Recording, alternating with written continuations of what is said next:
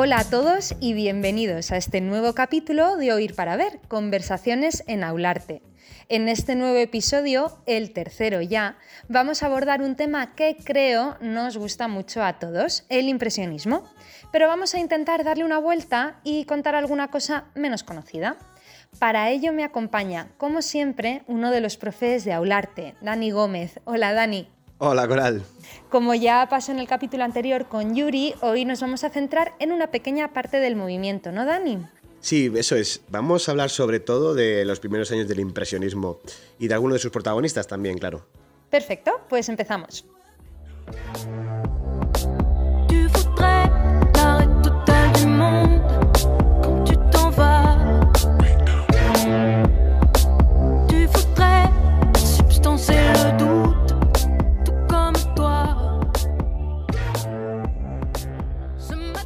El impresionismo nació en Francia a mediados del siglo XIX y aunque a día de hoy es un movimiento importantísimo, considerado el precursor de la modernidad de las vanguardias y que más o menos le gusta a todo el mundo, en sus inicios no fue así.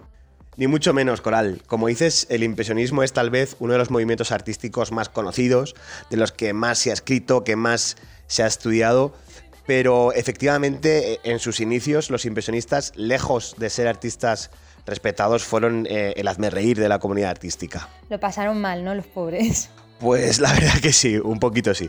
Aunque por suerte se puede decir que todo luego finalmente se colocó y, salió bien.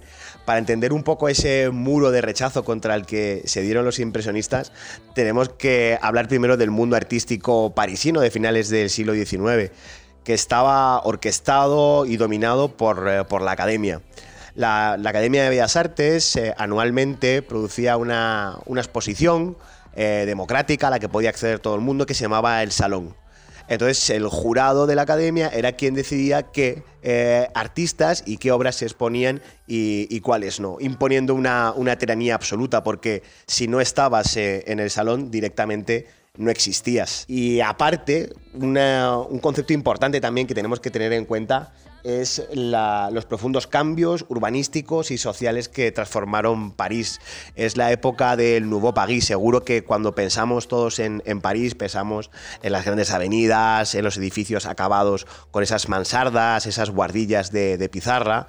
Pues eso surge ahora realmente en, esta época. Es el emperador Napoleón III quien ordena a, a Haussmann que destruya de alguna manera ese viejo París, ese París medieval de, callejuelas estrechas, eh, enrevesadas, y surge como digo, pues toda esta nueva ciudad que todos tenemos en mente. Y una de las consecuencias, podemos decir negativas, fue que, claro, todas esas clases populares, que eran las que anteriormente habían vivido ahí en este corazón de, de París, ahora son expulsadas hacia, hacia la periferia. Por ejemplo, es el momento del nacimiento de, la bohemia en el barrio de, de, Montmartre que todos conocemos.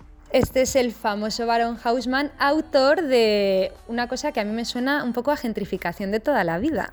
Pues totalmente, Coral, y además fue, fue una de, las primeras.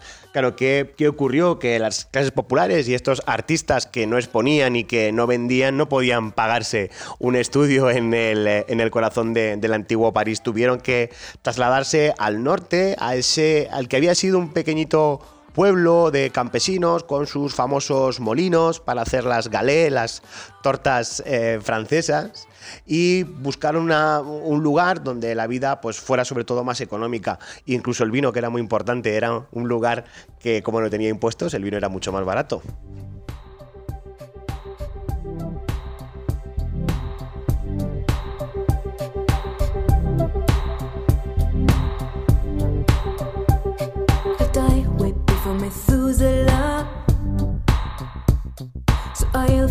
of ammonia. And every morning we fight so red.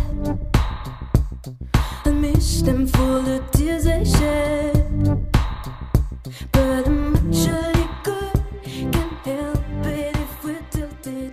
Entre los que se fueron en este ambiente de, los cafés, de las tertulias, pues se reunían este grupo de jóvenes artistas que estaban buscando otra nueva forma de, pintar. Otra forma de pintar y, más importante aún, de mirar. Y es que aunque no se puede considerar un movimiento completamente homogéneo, sí que podemos hablar de ciertas características comunes, como el uso de colores puros, la pincelada suelta y a la vista o la importancia de la luz, ¿no?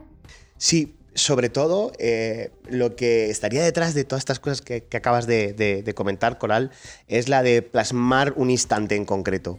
La de poder atrapar para siempre en el cuadro esa luz de la que hablas, esa atmósfera que convierte un paisaje o una, una escena pues diferente a una mañana nublada, a una tarde soleada, y es esa nueva valoración del tiempo, del instante, de lo fugaz que pasa eh, lo que es importante para los impresionistas.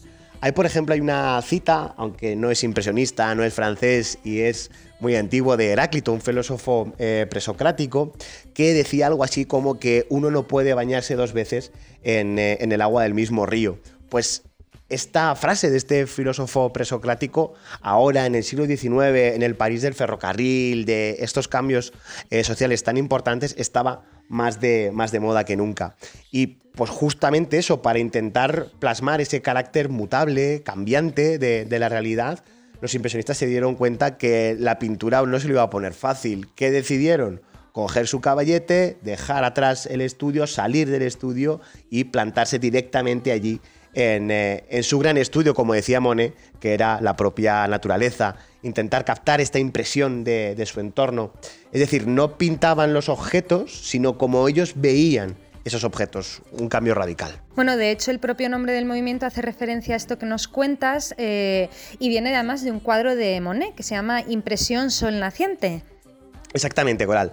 Además hay un par de anécdotas interesantes sobre, sobre el nombre del impresionismo. Surge en la primera exposición impresionista que realizan en 1874. Como, como te he comentado antes, claro, al no pasar la criba del jurado del salón no existían. Tuvieron que rascarse el bolsillo, fundar una cooperativa y eh, buscar su propio espacio expositivo. Esto es muy moderno, ¿no? Buscaron ellos el, propio espacio para mostrar su obra al público. Entonces, el hermano de Renoir, que fue el que escribía el, eh, catálogo, estaba un poco cansado porque de, la actitud de Monet, porque Monet había presentado más cuadros de los que habían pactado, que tenían que presentar cada uno de los artistas, y además los títulos eran muy anodinos. Entrada al pueblo, salida del pueblo. Entonces se lo recriminó. Monet mirando una marina, el cuadro que tú bien has dicho que se titula Impresión eh, Naciente, que había pintado antes en Normandía, se quedó mirando el cuadro y dijo, impresión, el sol naciendo. Y a partir de ahí surgió el título que luego un crítico, Louis Legoy, con muy mala baba, eh, empezó a hacer un juego de palabras, burlándose sobre el cuadro, repitiendo la palabra impresión, que al final, bueno, tuvo éxito, cuajó y fue como se, bautizó al, movimiento. Esta fue la primera de, de muchas exposiciones, ocho en concreto, pero bueno, el tema de las exposiciones impresionistas, la verdad es que da para, un episodio entero. Bueno, lo retomaremos y también con todo el salseo que rodea a estas exposiciones porque al final es eh, súper divertido.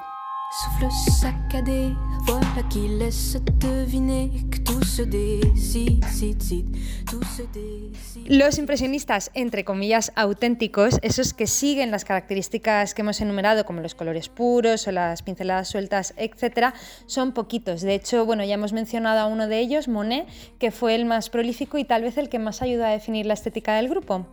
Sí, eh, es un poco el líder espiritual del movimiento. ¿no? Esta idea que, acabamos de, comentar sobre perseguir eh, el instante, esa fugacidad, esos efectos eh, de luz, sin duda el que, eh, el que llegó a, un nivel de, perfección y de belleza mayor fue, fue Claude Monet. Y sobre todo, bueno, luego ya al final, en el periodo tardío de, su vida, en los jardines de su casa de, Giverny, en, al norte, en la, en la Normandía, creó eh, un eh, hermoso jardín que él mismo diseñó, con ayuda además de paisajistas eh, japoneses, en lo que se llaman los jardines del agua. Monet era un, hombre que había viajado muchísimo y que es lo que hizo al final de su vida, cuando la posición económica se lo, se lo permitió, pues traer todo el mundo a su propio jardín. No hacía falta que saliera de su casa, sino simplemente con salir al, jardín tenía todo ese, ese universo que él ya había viajado. Claro, que allí Berni además él se pudo ir porque le tocó la lotería, entonces claro, así pudo traer el mundo entero a, las puertas de su balcón. Exactamente. Y bueno, además de Monet, eh, tenemos también a Degas y Renoir, que contribuyeron a forjar la estética impresionista. Degas, bueno, Degas, que rechazaba el término impresionismo y prefería definir sus pinturas como arte realista, se centró en representar el movimiento de la vida. Eh, esto lo podemos ver muy bien en sus cuadros de de las bailarinas o en sus representaciones de las carreras de caballos. Eso es. Eh, además, bueno, Degas, si, si comparamos la, pintura de Degas con la de Monet, por ejemplo, del pintor que acabamos de, hablar, eh, nos, hacemos, nos, damos eh, nos, damos cuenta de una de las características del impresionismo, que es el carácter completamente heterogéneo de, de sus artistas. Realmente lo que unió al impresionismo, sobre todo, fue esa, ese rechazo y esa idea de intentar eh, buscar una pintura puramente moderna. Y cada uno utilizó un camino diferente. Hablabas, por ejemplo, ahora mismo de, de, Degas. No hay nada de la espontaneidad que hemos eh, hablado de Monet en la pintura de, Degas. Él se jactaba de que había mucho trabajo, muchas horas de trabajo detrás de cada uno de, sus cuadros. Además, eh, fue un gran retratista y, en las, las obras, sus, sus, efigies, sus personajes, presentaba una profundidad psicológica que es algo muy poco habitual en los, en los impresionistas. Hay una obra muy conocida, eh, El Ajenjo, que si, la tuviéramos delante podríamos ver que realmente Degas es el más expresionista dentro de los, de los impresionistas. Otra, eh, otro personaje importante, Renoir, por ejemplo, uno de los, de los más eh, conocidos, él se centró más que en el paisaje, como sí que fascinaba a Sisley, Pisagó, por nombrar algún otro protagonista más, en la figura humana sobre todo, en la figura femenina, en un universo muy, muy rococó todo. Bueno, aquí no hay mucha novedad. A ver, eh, tienes razón, quizás en el tema no, pero sí en el modo de, representarlo.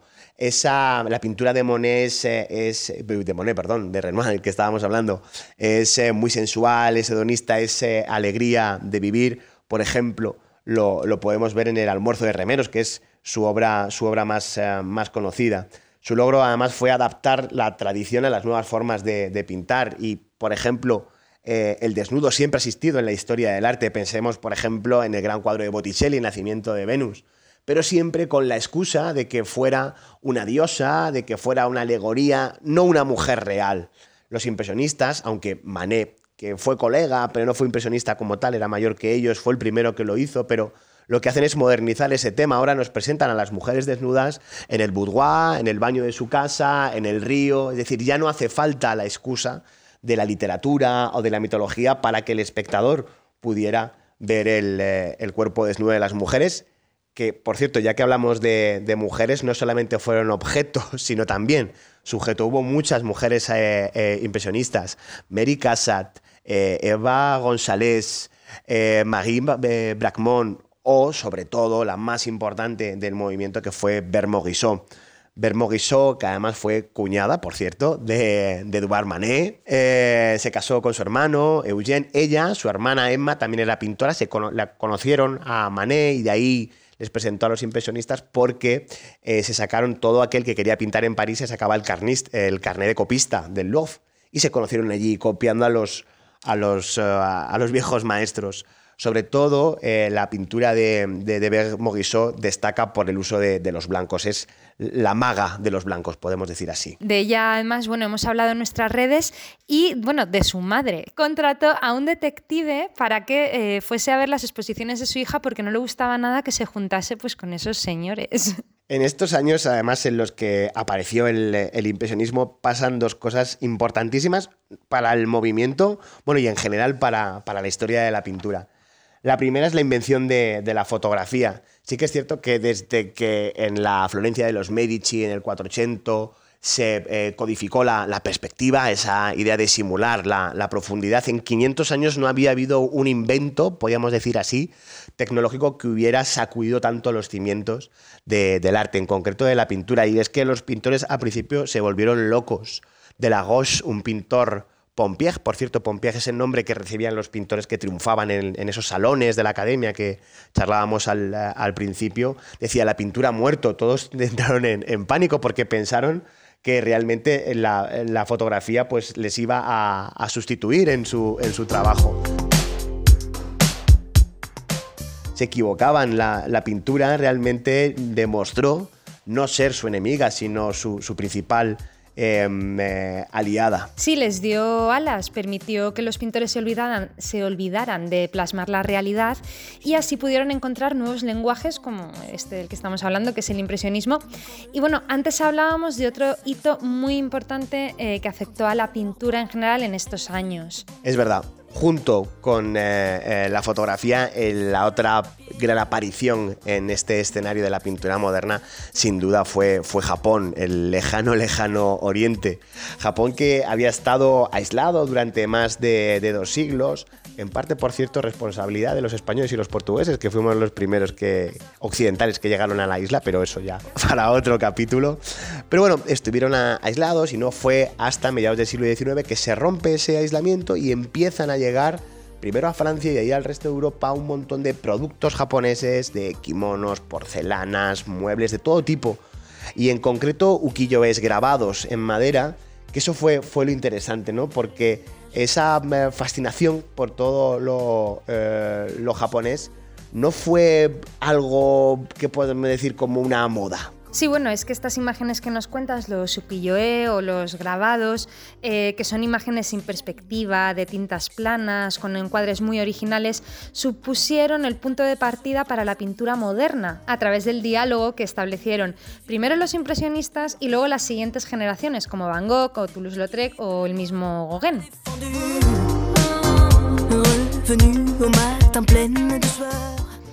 Y mm, bueno, antes de irnos, Dani, como siempre, me gustaría que nos recomendaras algún libro para adentrarnos un poquito más en este siglo XIX francés. Pues mira, eh, no uno, dos he elegido. Bueno, uno eh, que es bastante generalista, que no es solamente de impresionismo, pero que yo siempre a la gente que quiere algo ligero, algo divulgativo, una como primera aproximación a lo que es el arte moderno, que como tú bien has dicho, eh, comienza realmente con el impresionismo, aunque hoy entendamos que es un arte hay gente ¿no? que no le gusta el arte contemporáneo y dice el arte como Dios manda, con unas comillas enormes. Pero hasta el impresionismo sí, incluso puedes ir a, un bazar de estos del todo a 100, que esto es muy antiguo también, de todo a 100, pero y ves un cenicero, un estuche con alguna estampa de Monet, de Renoir, menos mal que no lo pueden ver. Eh, bueno, pues eh, a, lo que me, a lo que me pedías, hay un libro de Will Gompers. Will Gompers fue, eh, trabajó en la Tate Modern de Londres y se llama ¿Qué estás mirando? 150 años de arte moderno. Es un libro que hace un repaso sobre la historia del arte moderno, arrancando justamente con este capítulo que, del que estamos charlando hoy del impresionismo, pero bueno, desarrolla las vanguardias, años 40, 50, bueno, llega prácticamente hasta, hasta la actualidad, con un lenguaje muy claro, muy sencillo y es una lectura súper divertida. Esta es mi primera propuesta para algo así un poco más eh, general. Además, también aprovecho para decir que tiene una portada muy chula, muy pop, y viene con una, eh, especie como de mapa eh, que, inspirado en el metro de Londres, eh, va uniendo las diferentes vanguardias. Pero bueno, eso para quien le interese. Y luego, aparte, uno de los temas que hemos charlado, que, que hemos comentado, que hemos puesto un poco encima de la mesa, que es la relación de la fotografía en el Museo Thyssen-Bornemisza, aquí de Madrid. hice una exposición hace muy poquito tiempo, el año pasado, sobre esa vinculación eh, impresionismo-foto y el catálogo que editó el museo es súper interesante, con un montón de imágenes y desarrolla un poquito este tema que, realmente eh, tuvo mucha trascendencia para, para, la historia del arte. Pues nos apuntamos los dos. Y bueno, también decir que en Aularte estás impartiendo cursos de impresionismo. Sí, eh, los cursos presenciales ya están en marcha, pero si a alguien le interesa, tenemos la opción, como siempre, de los cursos online. Pues perfecto, ahí queda y muchísimas gracias por venir, Dani. A ti, Coral, por invitarme. Volverás en unos días a contarnos más cositas, no te creas que te has ya escapado tan fácilmente. Yo encantadísimo, un abrazo fuerte. Y bueno, nosotros volveremos en unos días también. En el próximo episodio estaremos con Pedro, otro de los profes de Aularte, hablando de la artista cubana Ana Mendieta. Y hasta aquí el programa de hoy. Adiós.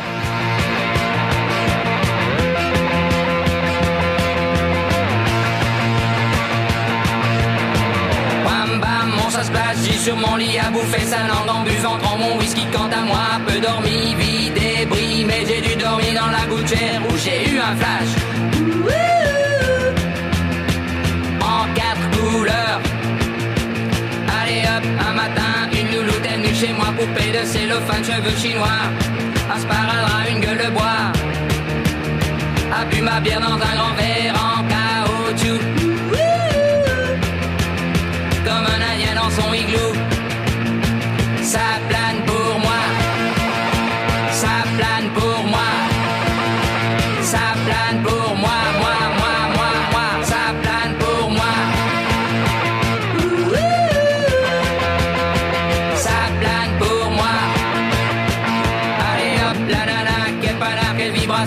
Vibration de s'envoyer sur paillasson. Lit, mais ruiné, vidé, comblé.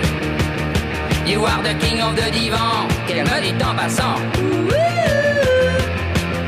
I am the king of the divan.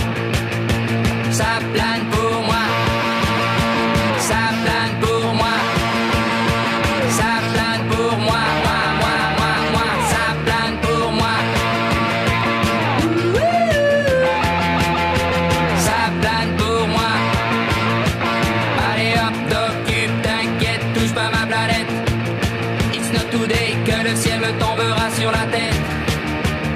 Et que la colle me manquera.